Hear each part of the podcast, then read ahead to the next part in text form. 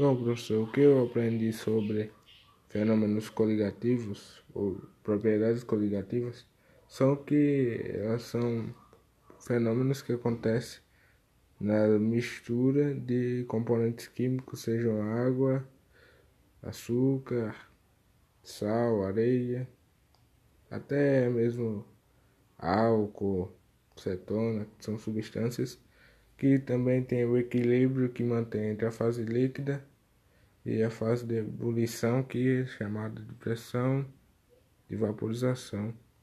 Esses fenômenos se dão por tonoscopia, que é quando o solvente fica um pouco mais perde mais baixo, o seu ponto fica baixo, ele perde aquele tônus que é aquela força e ele fica um pouco mais fraco. Agora, o segundo modo disso acontecer é a ebullioscopia, que é quando o ponto de ebulição daquelas substâncias, possivelmente do solvente, que pode ser uma coisa, é, um vapor, ele vira vapor e ele pode diminuir a temperatura desse ponto ou aumentar.